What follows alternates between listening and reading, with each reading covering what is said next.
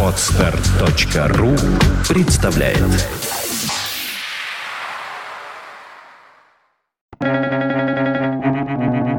Свободное радио Компьюлента Доброта – защитная реакция юмора на трагическую бессмысленность судьбы. Сомерсет Моэм.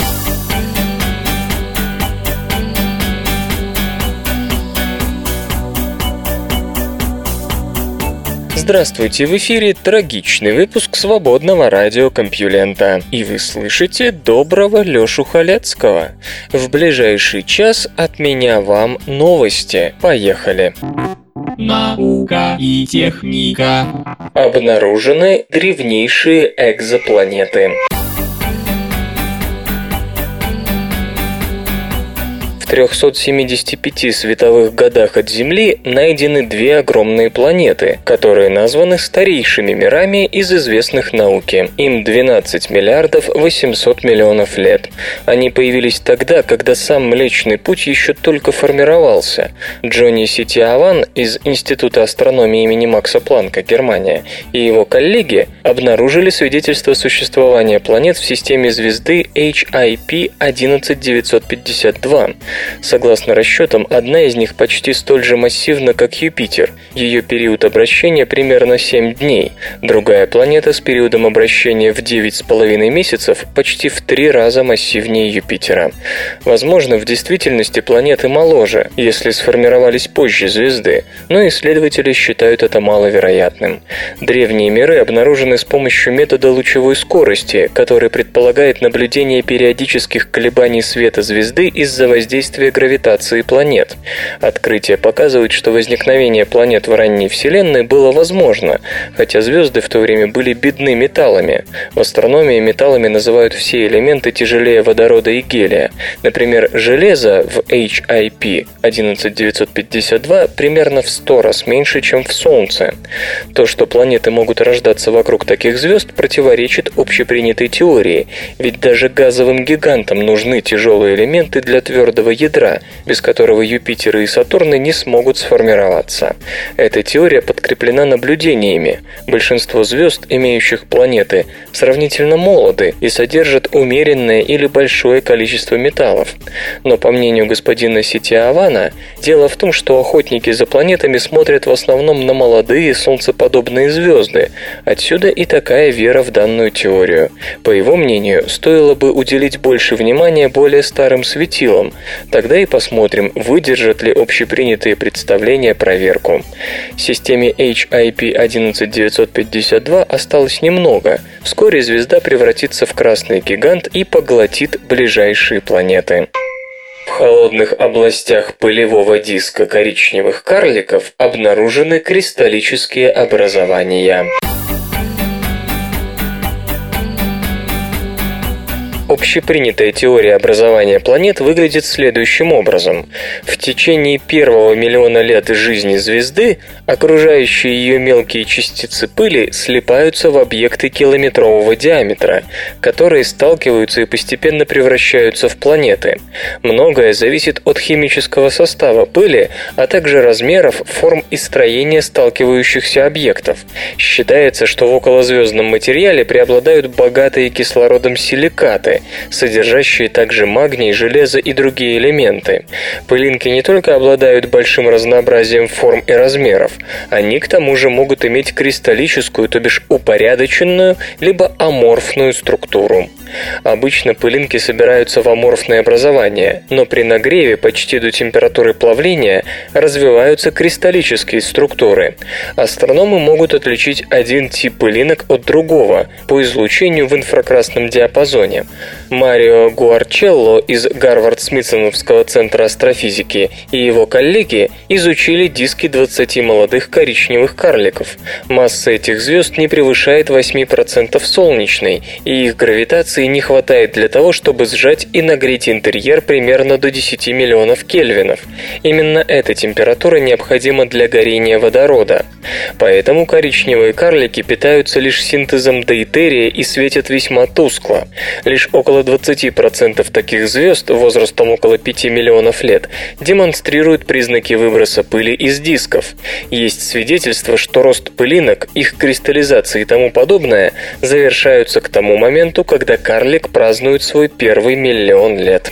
С помощью космического телескопа Спитцер исследователи, к своему удивлению, обнаружили кристаллические пылинки в холодных внешних областях дисков.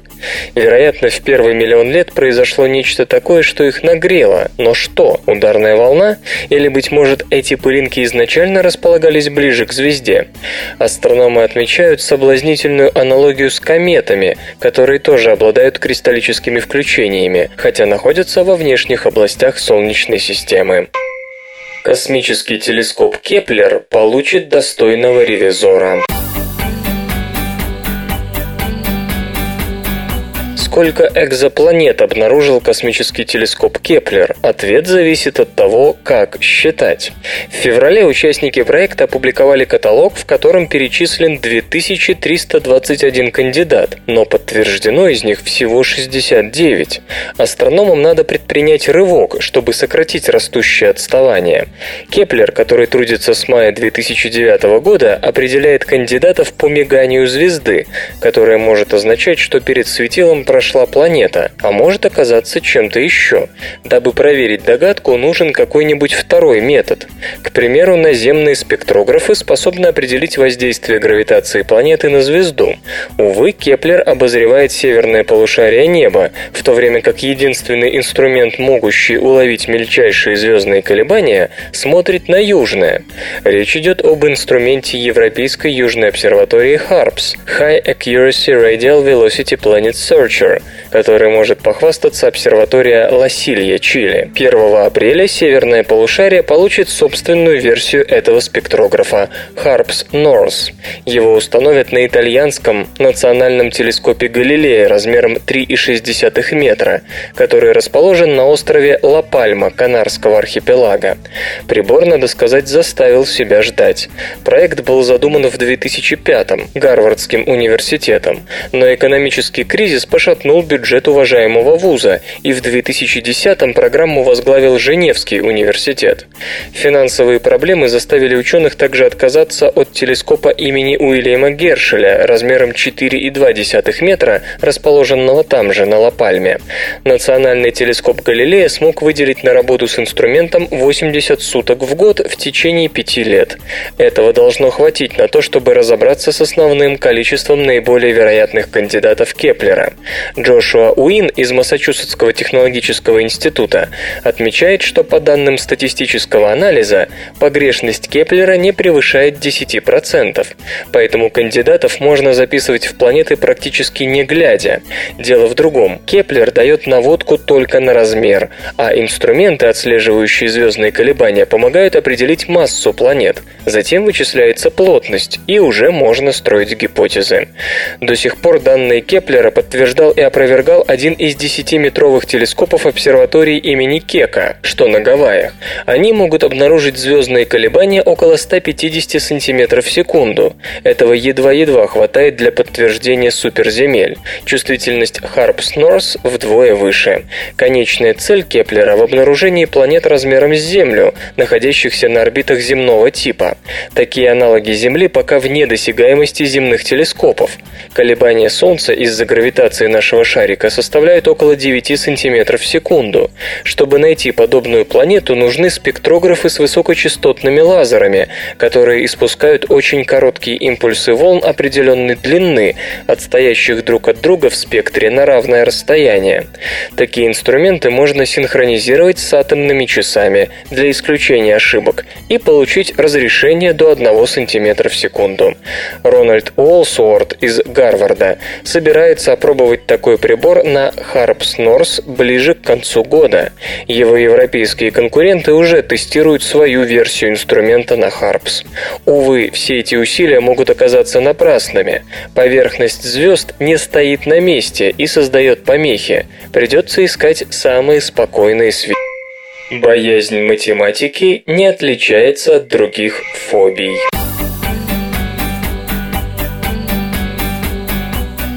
Психологический феномен боязни математики получил нейрофизиологическое подтверждение. Боязнь математики при всей своей распространенности изучена на удивление слабо. Родители и учителя, понятное дело, вообще не слишком верят в то, что такая боязнь имеет место. Просто ленится, двоечник, дать подзатыльник, поставить двойку. Вот и весь разговор. А вось к следующему разу и уравнение решит. Но даже ученые, которые просто обязаны все исследовать и не доверять очевидным заключениям, в течение полувека с момента описания фобии ограничивались простой констатацией. Да, вот есть такой загадочный феномен. Боязнь математики удостаивалась только чисто психологических исследований, которые всего лишь выявляли ее новые особенности, но ничего внятного про нее не выясняли. Долгое время считалось, что она не имеет ничего общего с обычными фобиями, вроде боязни пауков или змей. В общем, исследователи из Стэнфорда с полным правом могут назвать свою работу пионерской. Они первыми попробовали описать нейробиологические характеристики боязни математики. В отличие от предыдущих студий на эту тему, в которых участвовали взрослые добровольцы, на сей раз ученые имели дело с 7 и 9-летними детьми. Каждый должен был ответить на вопросы, фиксирующие психологическое отношение к математике. Необходимо подчеркнуть, что все дети были примерно равны по IQ, способностям к чтению и запоминанию, а также к математике. Боязнь математики следует отличать от неспособности к ней. Грубо говоря, человек может прекрасно соображать, но боится это делать. Ему трудно выполнять контрольные или стоять у доски, но саму суть математических операций он понимает без труда. Результаты психологического опроса совмещались с данными функциональной магнитно-резонансной томографии, когда детей просили выполнять какое-нибудь арифметическое действие. У испытуемых с наибольшей боязнью математики в этот момент сильно активировалось миндалевидное тело, амигдала, центр формирования эмоций, в том числе и страха, а также часть гиппокампа, мозгового центра памяти. При этом сильно падала активность в тех участках мозга, которые отвечают за рабочую память и обработку числовой информации. У тех, кто боялся математики, эти два процесса были взаимосвязаны. Кроме того, миндалевидное тело влияло также на другие эмоциональные центры мозга. Все это отражалось на выполнении задания. Если амигдала работала на максимуме, ребенок решал задачу медленно и с ошибками. То есть, боязнь математики имеет под собой тот же нейрофизиологический фундамент, что и другие фобии. В ответ на стимул происходит гиперактивация амигдалы, которая подавляет активность других зон мозга. Специфика лишь в том, какие зоны попадут под лавину страха. В случае с боязнью математики это те участки, с помощью которых мозг выполняет математические действия. Полученные данные дают мощный инструмент для верной диагностики фобии. Теперь можно полагаться не только на чисто психологические признаки, которые могут быть истолкованы неверно, но и подкрепить их нейрофизиологическим анализом. Кроме того, учитывая школьный возраст участников эксперимента, исследователи надеются, что теперь смогут больше узнать о происхождении и развитии этой странной боязни. Эти забавные ученые. Немецкого физика Вольтера Нернста раздражал обычай называть единицы измерения различных физических величин именами ученых, внесших большой вклад в изучение соответствующих областей науки. Когда в научный оборот была введена единица 1 Гц, терпение ученого лопнуло, и на очередной научной конференции он выступил со следующим предложением. Уважаемые коллеги, для измерения скорости перехода жидкости из одного сосуда в другой я предлагаю особую единицу измерения. Предлагаю назвать ее один фальстав – в честь известного персонажа шекспировских пьес, который был знаменитым мастером переливать из кружек в себя добрый английский эль. Наука и техника. Зачем животному интеллект?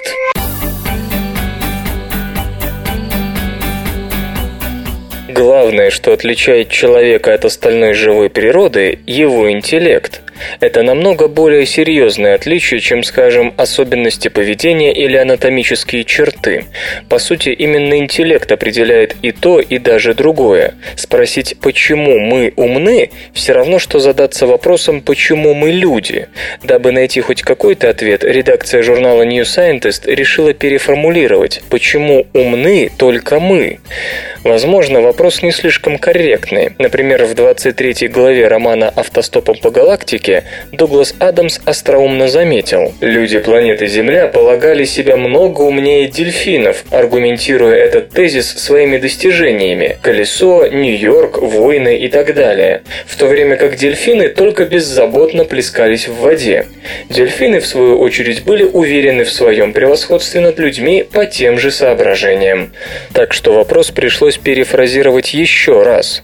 Существует ряд особенностей, которыми вроде бы обладает только человек. Язык, использование орудий труда, культура, сопереживание. У других животных этих способностей нет, а если и есть, лишь в зачаточном состоянии. Почему вышло именно так? Есть животные, по отношению к которым слово «зачаточный» звучит оскорбительно. Немецкие психологи утверждают, что им известна самка шимпанзе, умственные способности которой намного превосходят таковые ее сверстников. Самое интересное заключается в том, что специалисты уверены, Наташа может учиться у других, а также владеет прочим социальными навыками, которые, как принято считать, позволили в свое время человеческому разуму начать взрывное развитие. Йозеп Кал и Эстер Херман из Института эволюционной антропологии имени Макса Планка объединили данные десятилетних исследований двух групп обезьян, живущих в неволе. 30 особей из Лейпцига, шимпанзе, бонобо, гориллы и 106 шимпанзе из двух африканских заказников всю дорогу тестировались то на пространственное мышление, то на использование орудий труда, то на социальное обучение, то на общение. Среди лейпцигских обезьян выделились трое, но не слишком. Намного лучше проявили себя африканцы. Там выявлено целых 17 отличников, а Наташа оказалась на голову выше сверстников. Самое интересное, что она всегда жила среди шимпанзе и не общалась с людьми больше остальных. Ну хорошо, допустим, у некоторых шимпанзе и впрямь есть потенциал для развития интеллекта до человеческих масштабов. Но почему-то до сих пор этого не произошло. Давайте перефразируем вопрос еще раз. Почему не все шимпанзе столь же умны, как Наташа? Какие-то шимпанзе однажды доэволюционировались до уровня людей. Это были наши предки. Когда-то в результате естественного отбора и случайных генетических мутаций появился некий проточеловек, который обладал огромными преимуществами над своими сверстниками. Эти преимущества оказались полезными. Вероятно, нынешние вундеркинды среди шимпанзе не получают такую же выгоду от своего интеллекта, как наши предки. Можно предположить, что протолюди выиграли эволюционный забег благодаря не столько уму, читая многозадачности, сколько удивительной способности приспосабливаться, то есть с легкостью корректировать свою жизнь и анатомию в зависимости от изменения окружающей среды. Постепенно человек разумный превзошел в этом неандертальцев, денисовцев, флоресского человека и других. Возможно, он победил просто потому, что ему повезло, тогда как остальные потратили силы и время на адаптации, оказавшиеся ненужными. Получается, интеллект вовсе не такой уж важный эволюционный фактор. Скорее всего, ум – нечто вне биологическое, то есть совершенно необязательная, уникальная человеческая нашлепка на биологическую составляющую. Водомерка подсказала идею создания аэрогеля.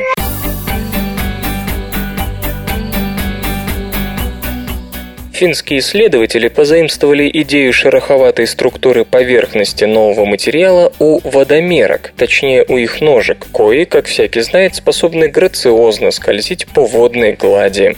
Плавучесть разработки была обеспечена, к примеру, за счет использования растительной целлюлозы. Кроме того, по словам изобретателей, то же свойство, что позволяет материалу плавать, поможет ему действовать в качестве мощной губки при уборке нефтяных разливов. Материал относится к классу аэрогелей, структур, в которых жидкая фаза полностью замещена газообразной. Самые легкие из аэрогелей всего в несколько раз плотнее воздуха, за что и были прозваны твердыми дымами. Аэрогель, созданный Олли Икколой и его коллегами из Хельсинского технологического университета, использует тончайшие волокна растительной целлюлозы, натурального полимера, в некотором роде напоминающего пластики. Та же самая природная целлюлоза обычно идет на производство бумаги и одежды, а значит вряд ли пригодна для преодоления даже самой маленькой лужи. Поэтому группа господина Икколы для образования геля пустила в ход не простую, а специальным образом процессированную форму – наноцеллюлозу. Первые же тесты наноцеллюлозного аэрогеля, сформированного с учетом дизайна, подсказанного ногой водомерки, наглядно показали, насколько сверхплавуч этот материал. На основании полученных данных было подсчитано, что 500-граммовый кусок такого аэрогеля способен удерживать от подгружения 5 стандартных домашних холодильников, несущих в сумме до половины тонны.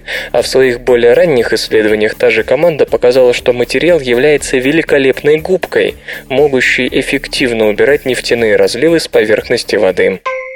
Молнии порождают много свободных нейтронов, и никто не знает почему.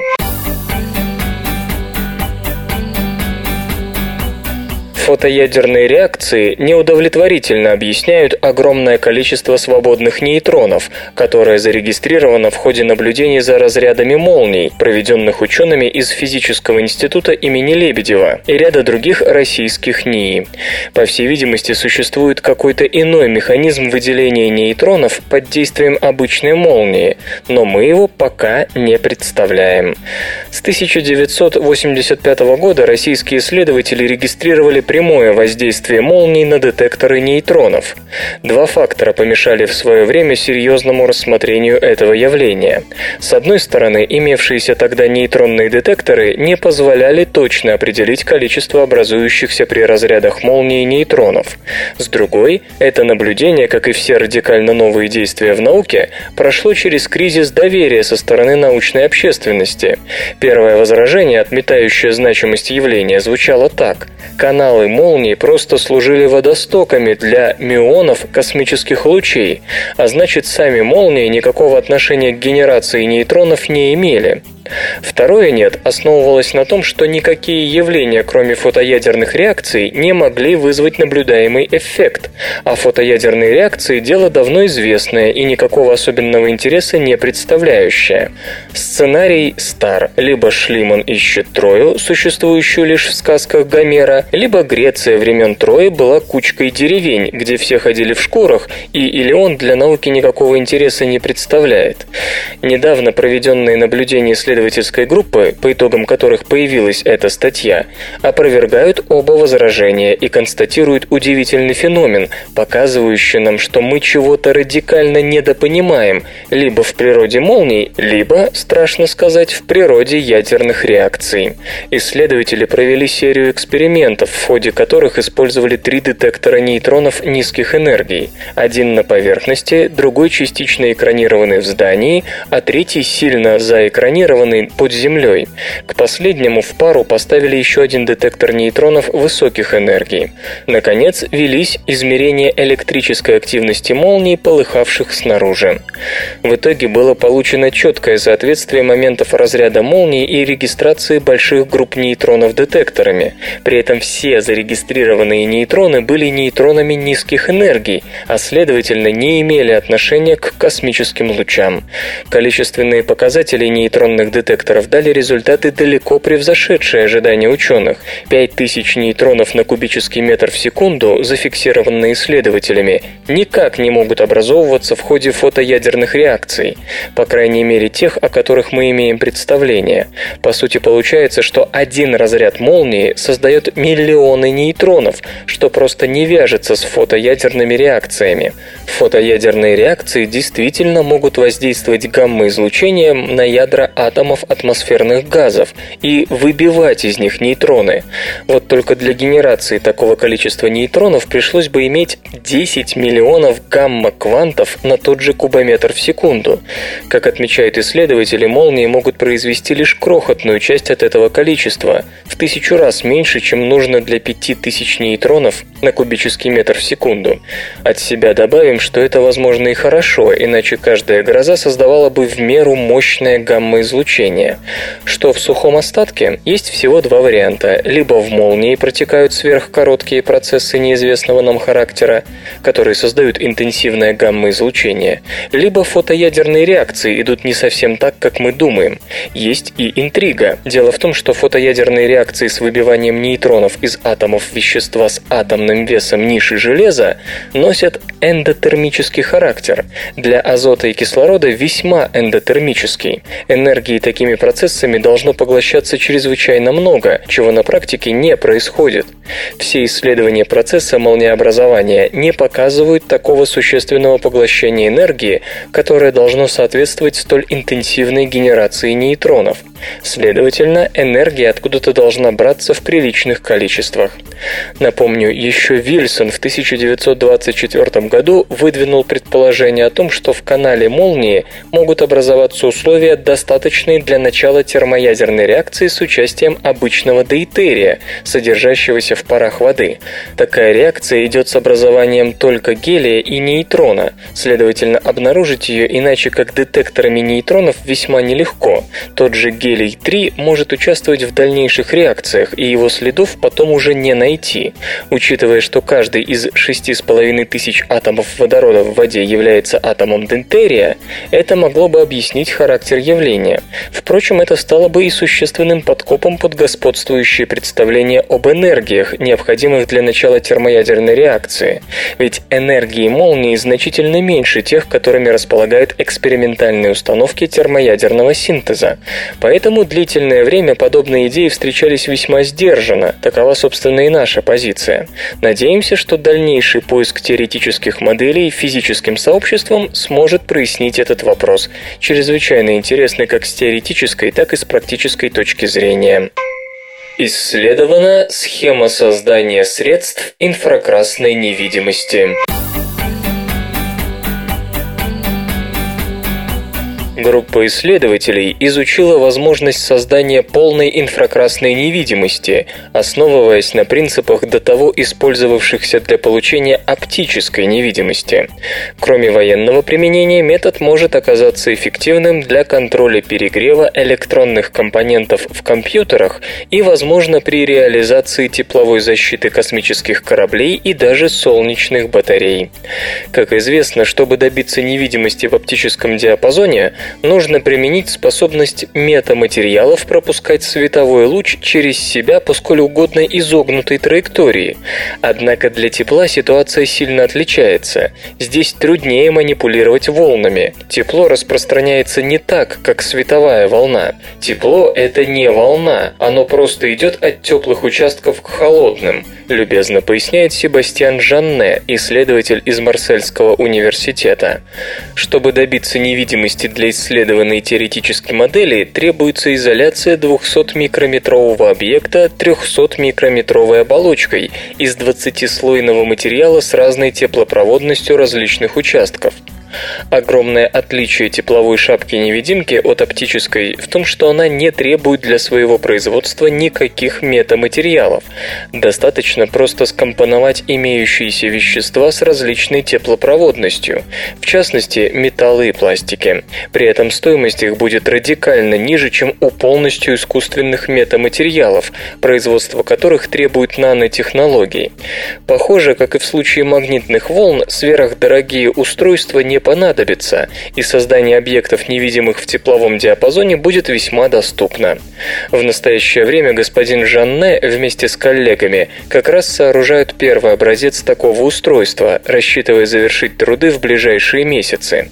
Среди сфер применения устройства Себастьян Жанне выделяет маскировку людей и техники в ночных условиях, от прицелов ночного видения и ракет с инфракрасным наведением, а также защиту электронных компонентов компьютерных компьютерной техники от нагрева соседними чипами.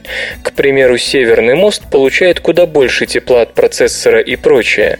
Тепловая невидимость приведет к тому, что жар будет обтекать его без вреда для производительности компонента, падающей при нагреве.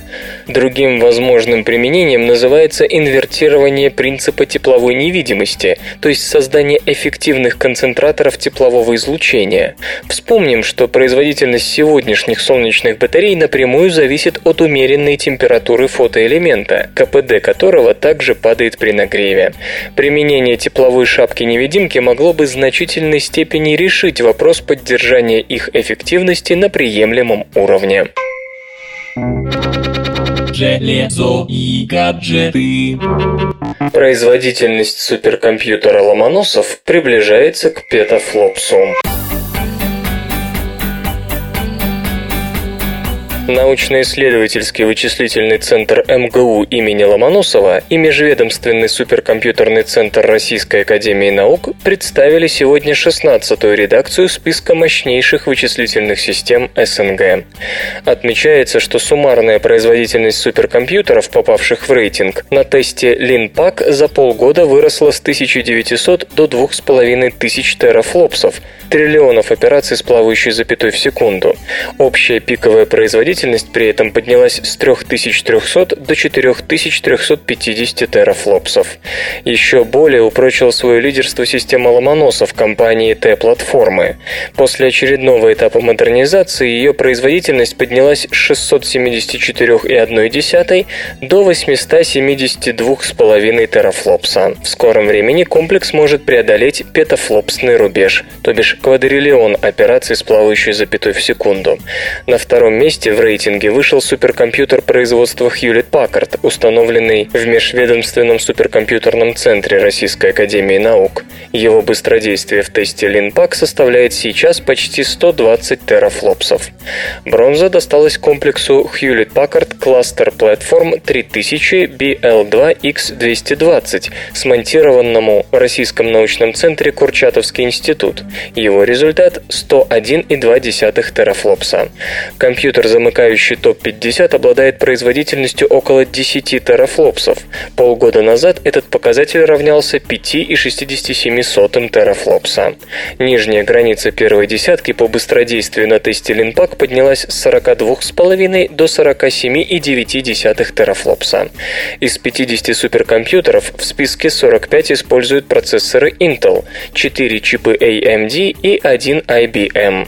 Число машин, в которых для связи узлов задействованы задействована лишь коммуникационная сеть гигабит Ethernet осталось прежним – 12, а количество систем, использующих InfiniBand, выросло с 34 до 35.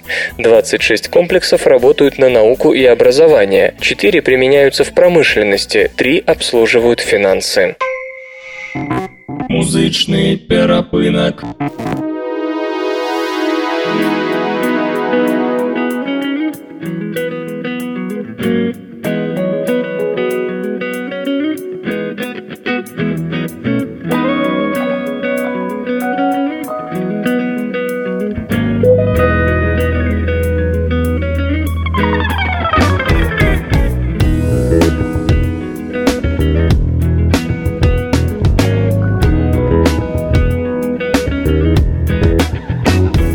Сегодня в эфире свободного радиокомпьюлента группа Elephants Groove, а получать эстетическое удовольствие мы будем от песни «Этот день». Кабинки в желтый свет. Фонари дождем размоет. Я в нем, я в нем, я в нем услышу лето. Я в нем, я в нем,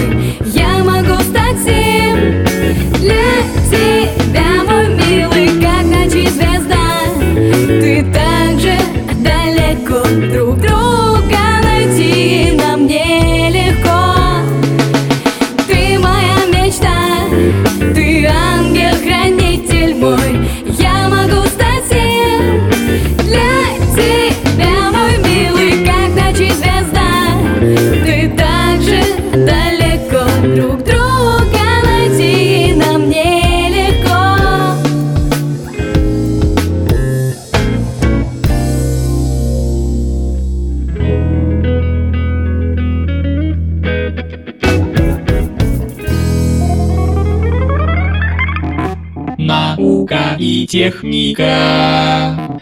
Электроскейт выходит на большую дорогу.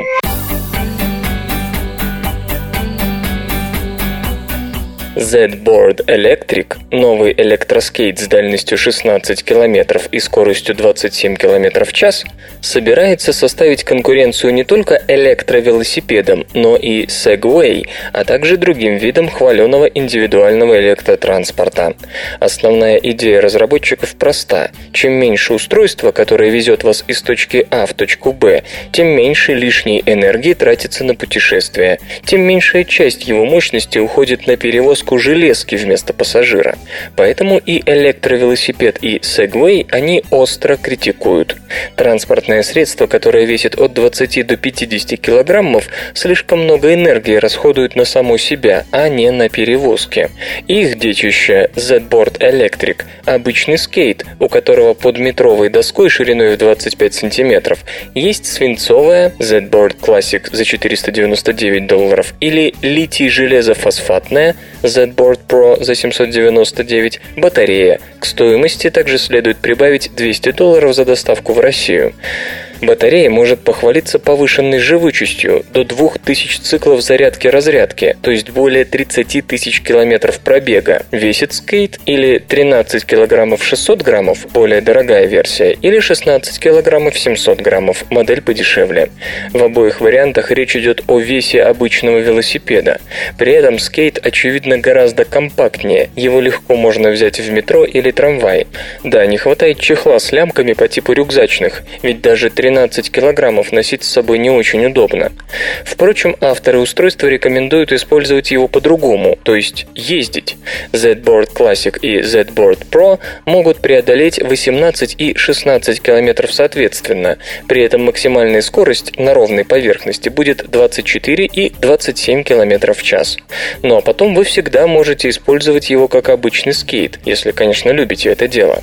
400-ваттный мотор находится в водонепроницаемом корпусе, корпусе, а потому безопасен в лужах. Колеса выполнены из твердого пластика и сильно профилированы, чтобы обеспечить ездаку устойчивость даже на относительно неровной дороге. Производители даже называют их внедорожными. Впрочем, на скорости в 27 км в час и на неровном покрытии скейтбордист-внедорожник рискует непреднамеренным исполнением разнообразных акробатических трюков. Несомненно, в случае продаж в нашей стране рационализаторы быстро заменят колеса колеса на более гладкие, что должно сильно повысить дальность и несколько увеличить максимальную скорость, но, разумеется, за счет безопасности. Управление предельно простое. Наклоняясь вперед, вы разгоняетесь, наклоняясь назад, тормозите. Время зарядки у этого друга пешехода, увы, подкачало 5 часов в США, 2,5 часа в нашей стране. Так что на работу на нем еще можно приехать, а вот на природу не вырвешься. Плюс системы в регенеративном торможении, позволяющем на медленном медленном спуске с горок увеличить дальность, если все время спускаться. В чем преимущество? Электровелосипеды, которых уже десятки миллионов по всему миру, значительно дороже, более громоздкие и тяжелы. Даже электроюнициклы, близкие к Z-Board Electric по массе, дальности и скорости, неизбежно оказываются значительно дороже. Деревянная доска в четверть квадратного метра и четыре маленьких пластиковых колеса дешевле металлической, и тем более углепластиковой рамы, и даже одного колеса колеса большого диаметра. Тем не менее, несмотря на заявления разработчиков, очевидно, что внедорожные качества у одно- и двухколесных электровелосипедов и также Segway будут все же лучше, больше клиренс и диаметр колес. Новинка же кажется нацеленной на не слишком спортивных жителей больших городов, желающих прокатиться до работы со скоростью велосипеда и без сопутствующих этому транспорту полезных физических нагрузок. Робо-ладонь позволит обменяться рукопожатием с удаленным пользователем.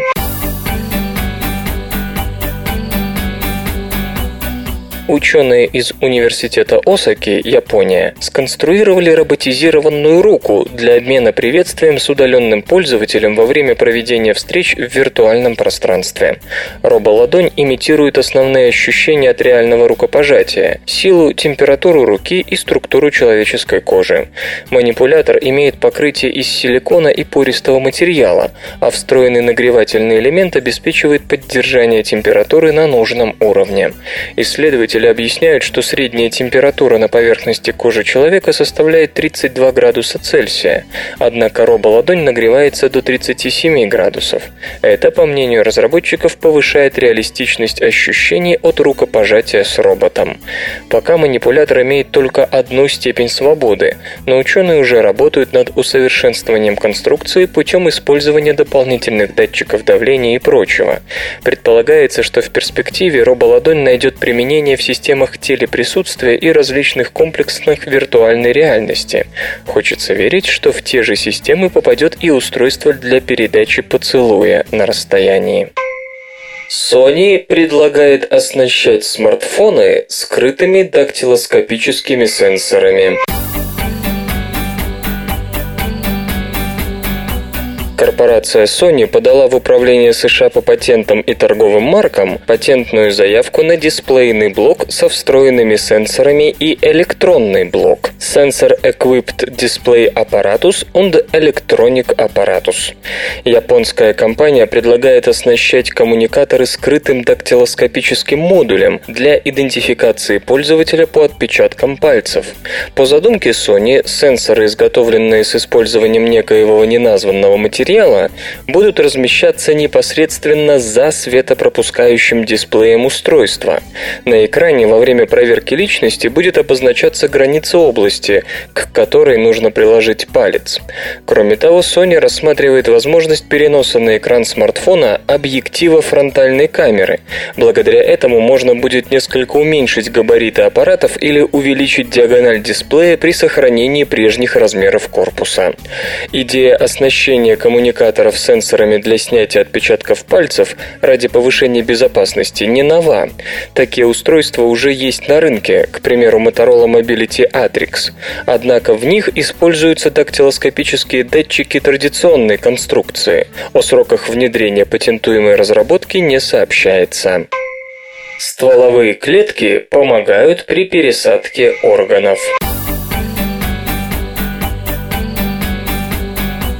Мезенхимальные стволовые клетки позволяют обойтись без иммуноподавляющих препаратов при пересадке, одновременно повышая шанс органа прижиться на новом месте и снижая риск возникновения инфекционных заболеваний. Как бы тщательно трансплантологи не подбирали донора, все равно сохраняется риск, что пересаженный орган будет отторгнут. Иммунитет расценивает его как вторгшегося чужака, и ткани этого оккупанта подвергаются интенсивной атаке. Поэтому Поэтому пересадка сопровождается курсом приема лекарств иммуносупрессоров, что безусловно помогает, но при этом возможны крайне неприятные побочные эффекты. Подавленный иммунитет перестает распознавать настоящие патогены, из-за чего многократно возрастает риск инфекционных заболеваний. Естественно, иммунологи всячески стараются найти такой способ пересадки, при котором и орган бы не отторгался, и иммунитет подавлять не пришлось. Исследователи из университета Майами в сотрудничестве с китайскими коллегами предлагают довольно простой и эффективный выход из ситуации. Для эксперимента было выбрано свыше полутора сотен человек, которым требовалась пересадка почки. Часть из них после операции получала обычный набор иммуносупрессоров. Другим же иммуносупрессоры были заменены на мезенхимальные стволовые клетки. Эти клетки, забранные у самих больных, вводились в почку сразу после пересадки и через пару недель после операции операции. Мезенхимальные стволовые клетки могут превращаться в клетки кости, хряща, жировой ткани и так далее. Но при этом известно, что стволовые клетки могут сами по себе влиять на множество процессов. Например, подавлять деление иммунных Т-клеток, ограничивать воспаление, стимулировать образование кровеносных сосудов. Применение их в клинической трансплантологии было лишь вопросом времени. Как пишут исследователи в своей статье, спустя год после операции те пациенты, которым пересаживали почку с гарниром из их собственных стволовых клеток, чувствовали себя намного лучше. Пересаженный орган у них лучше функционировал, иммунитет меньше бунтовал против него, а больные не так страдали от инфекционных заболеваний, поскольку были избавлены от иммуносупрессоров. То есть врачам удалось помощью стволовых клеток убить сразу двух зайцев, и иммунитет обмануть, и инфекционную угрозу снять. Медики продолжают наблюдать за пациентами всеми принявшими участие в исследовании, и если никаких побочных эффектов не обнаружится, то использование стволовых клеток при пересадке органов можно будет рекомендовать ко всеобщему применению. Факты и фактики. Знаете ли вы, что термин курение, smoking, неологизм конца 17 века? До тех пор в Англии говорили пить дым, drinking smoke. Наука и техника. Панацея от всех типов рака существует.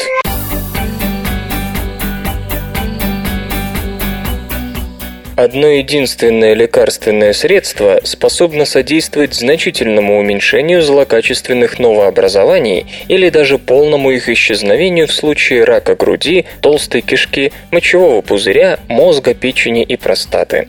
Впрочем, пока это продемонстрировано только на мышиных моделях. Настоящей панацеей является антитело, которое блокирует появление сигнала «не ешь меня», обычно ловко устанавливаемого раковыми клетками. Отсутствие Отсутствие такого предупреждения убеждает иммунную систему в необходимости немедленного уничтожения мутанта. Перейдем от языка эзотерического к языку более или менее научному. Десять лет назад биохимик Ирвинг Вейсман из Стэнфордского университета в Пало-Альто обнаружил, что лейкозные клетки продуцируют протеин CD47 в гораздо более значительных количествах, чем это делают клетки здоровые. Как было показано чуть позже, CD47 обладает обнаруживаемый в том числе и на здоровых клетках крови, является особым маркером, блокирующим возможное агрессивное действие со стороны иммунной системы во время своего циркулирования в организме. Раковые клетки всегда отличались изворотливостью, а уж пройти мимо такого хака, или, если угодно, эксплойта, они никак не могли. Поэтому и научились с утроенной энергией вырабатывать это полезное вещество для введения наивной иммунной системы в заблуждение. Ну чем рак не вирус? В последние годы лаборатория господина Вейсмана показала, блокирование CD47 с помощью специально разработанных антител заставляет иммунную систему распознавать раковые клетки как вражеские, что в конечном итоге приводит к полному излечению некоторых случаев лимфомы или лейкемии на мышиных моделях. Вопрос, а как же быть с селективностью? Ведь если CD47 блокируется на раковых клетках, то это же самое происходит и на здоровых. То есть мы имеем аутоиммунное заболевание, индуцированное в терапевтических целях. И тогда главное, чтобы пациент не умер раньше смерти раковой опухоли. Теперь же Ирвингу Вейсману и его коллегам удалось показать, что блокирующее CD47 антитело может иметь гораздо более широкую область применения, чем просто рак крови, поскольку ученые обнаружили повышенное по сравнению с нормальными клетками содержание CD47 на всех типах протестированных раковых клеток. Кроме того, оказывается, объемы CD47, выделяемые раковой опухолью, могут служить чуть ли не количественным параметром при определении шансов пациента на выживание. Детали проведенного исследования не безинтересны даже для рядового читателя. Так, для того, чтобы выяснить, является ли блокирование CD47 продуктивным подходом, ученые свели вместе клетки рака и иммунной системы, макрофаги, в одной чашке Петри.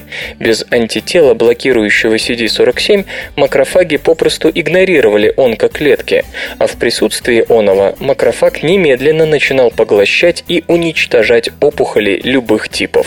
Затем исследователи трансплантировали человеческие раковые клетки в мышиные ноги. Здесь опухоль удобнее всего наблюдать. Когда грызуны подвергались воздействию анти-CD47 препарата, опухоль немедленно начинала спадать и не распространялась по организму. Для большей конкретики расскажу о таких наблюдениях. Мыши с имплантированным раком мочевого пузыря демонстрировали распространение онкозаболевания дальше в лимфоузлы в 10 случаях из 10. Напротив, при обработке анти-CD47 препаратом других 10 мышей с тем же типом рака, только одна из них показала признаки метастазов в лимфатические узлы, а размер самой опухоли уменьшился. В случае с вживленным раком толстой кишки опухоль сжалась менее чем до 1 одной трети от начального имплантата в среднем, что, конечно, воодушевит людей с генетически наследованным синдромом Линча. Но еще более удивительные вещи происходили с раком молочной железы. Все пять мышей с этим типом имплантированного недуга, прошедшие курс лечения с помощью анти-CD47, полностью избавились от признаков рака и остаются абсолютно здоровыми вот уже 4 с лишним месяца. В качестве ответа на животрепещущий вопрос о возможном начале острой формы аутоиммунного заболевания, ученые указывают на то, что хотя макрофаги действительно начнут атаковать здоровые кровяные клетки, уменьшая их количество, организм быстро справится с производством новой крови, дабы восполнить потери. Остальным типам клеток бояться практически нечего, до них могут докатиться лишь отголоски бушующего где-то там сражения, так как все будет происходить в пределах кровеносной системы и, собственно, раковой раковой опухоли. Все подробности проведенного исследования ученые изложили в статье, опубликованной в журнале Proceedings of the National Academy of Sciences. И это, пожалуй, тот самый случай, когда есть смысл ознакомиться с оригиналом, ведь не так часто на полях сражений с раком появляются настолько обнадеживающие новости. Конечно же, на многие вопросы еще предстоит ответить. К примеру, насколько результат, полученный на мышиных ножках, переносим на реальную ситуацию в человеческом организме. Кроме того, необходимо выяснить, насколько предлагаемая терапия с помощью анти-CD47 препарата совместима с другими типами химиотерапии. На продолжение исследований группа господина Вейсмана получила 20 миллионов долларов от Калифорнийского института восстановительной медицины США, что говорит в первую очередь о признании чрезвычайной важности уже полученных данных. Курение увеличивает риск развития шизофрении. Вредная привычка помогает проявиться одному из генов, отвечающих за архитектуру мозга. Некоторые варианты этого гена увеличивают вероятность развития шизофрении, так что при их наличии курение становится одним из факторов риска этого заболевания. С тех пор, как стало известно о наследственном характере шизофрении, ученые не оставляют попыток найти генетические причины заболевания. Нельзя сказать, что эти попытки неудачны, но набор мутаций, способных привести к шизофрении, шизофрении растет с каждым днем, и выделить среди них главную в каком-то главном гене чрезвычайно трудно. Исследуя генетические причины шизофрении, обычно сравнивают частоты встречаемых опасных вариантов генов у здоровых людей и больных. Ученые из университетов Тюриха, Швейцария и Кёльна, Германия, добавили к этому еще и электроэнцефалографический тест, который позволяет увидеть, как мозг обрабатывает звуковые сигналы.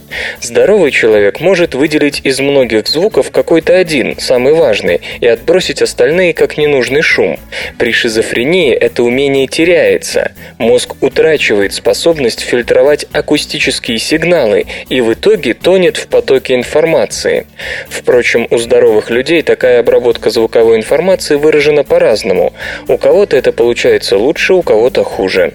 Сопоставляя подобную активность мозга с наличием той или иной формы гена, гена, можно сказать, какую роль этот ген играет в развитии шизофрении. В данном случае исследователей прежде всего интересовал ген TCF4, кодирующий один из факторов транскрипции. Этот белок участвует в развитии мозга на ранних его стадиях, и, как полагают, некоторые вариантные формы этого гена могут не самым удачным образом повлиять на формирующийся мозг. Кроме того, активность TCF4 не обязательно ограничивается начальными стадиями жизни организма. В эксперименте приняли участие 1800 человек. Стоит отметить, исследователи учли тот факт, что среди шизофреников много курящих, а потому обращали особое внимание на связь между болезнью и интенсивностью вредной привычки. Как пишут ученые, ген TCF4 действительно влиял на способность мозга фильтровать звуковую информацию. Некоторые формы TCF4 сопровождали ухудшение этой функции мозга и были обнаружены преимущественно у больных шизофренией. Но при этом исследователи обратили внимание, что курение сильно усугубляло ситуацию. Если обладатель опасной формы гена TCF4 еще и курил, его мозг показывал куда худший результат при обработке акустического сигнала. Здесь, по словам ученых, мы сталкиваемся с обычной ситуацией, когда условия среды ограничивают или наоборот помогают гену проявиться. Полученные результаты должны помочь в предупреждении заболевания. Если у курящего человека проявились первые симптомы шизофрении, и при этом ему не повезло с геном TCF4, в его же интересах во что бы то ни стало бросить курить. Горечь утраты подавляет иммунитет.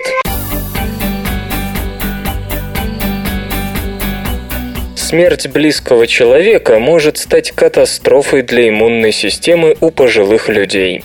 Стресс, накладывающийся на возрастные изменения, делает их иммунитет почти беспомощным даже перед простыми инфекциями. Существует выражение «умереть от горя». У кого-то умирает близкий человек, и муж или жена ненадолго переживают покойного супруга, особенно если речь идет о пожилых людях. Причиной этого, как полагают ученые из Университета Бирмингема, Бирмингема является сильное ослабление иммунитета.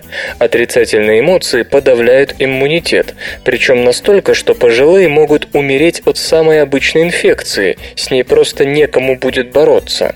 С возрастом стареет и наша иммунная система. Кроме того, снижается секреция двух гормонов надпочечников – кортизола и дигидроэпиандростерона. Первый известен как гормон стресса. Он подавляет воспалительную реакцию и вообще иммунитет. Второй противодействует первому и стимулирует иммунную систему. Стресс может выступать дополнительным игроком к возрастным изменениям, еще сильнее подавляя иммунитет. В эксперименте участвовали 48 человек не моложе 65 лет. Половина из них пережила утрату близкого человека. Оказалось, что клетки нейтрофилы, в чью обязанность входит поедание бактерий, хуже справляются со своей задачей, если человек испытывает горечь утраты.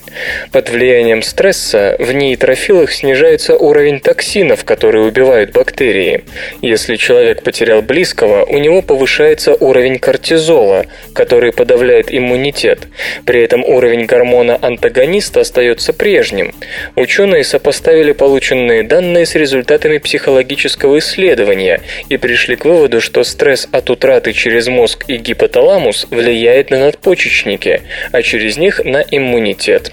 Если к стрессовому подавлению иммунитета добавить еще и возрастные изменения, становится ясно, почему пожилые люди, прожившие вместе долго и счастливо, часто умирают вслед за своими горячо любимыми женами и мужьями.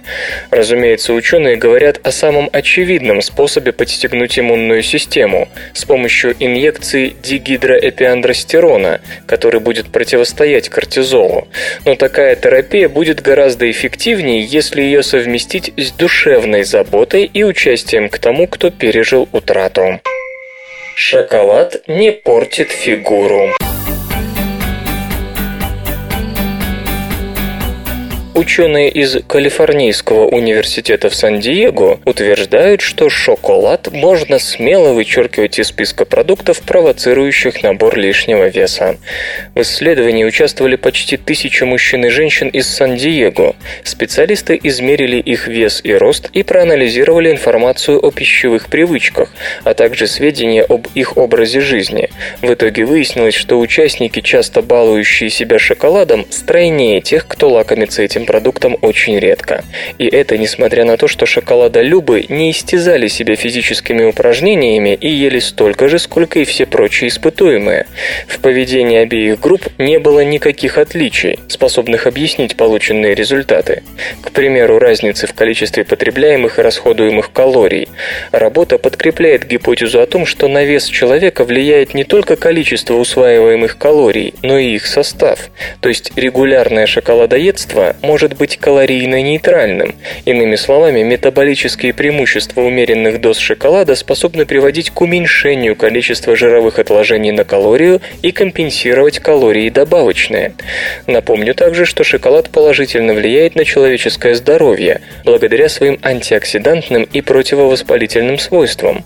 Он значительно снижает кровяное давление и улучшает чувствительность к инсулину, на что указывают многочисленные исследования, проводившиеся в последние годы.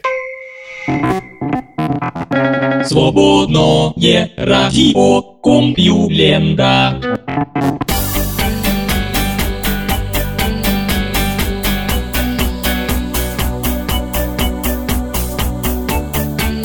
Трагичный выпуск СРК подошел к концу. Загляните на сайт компьюлента.ру, там новостей еще больше.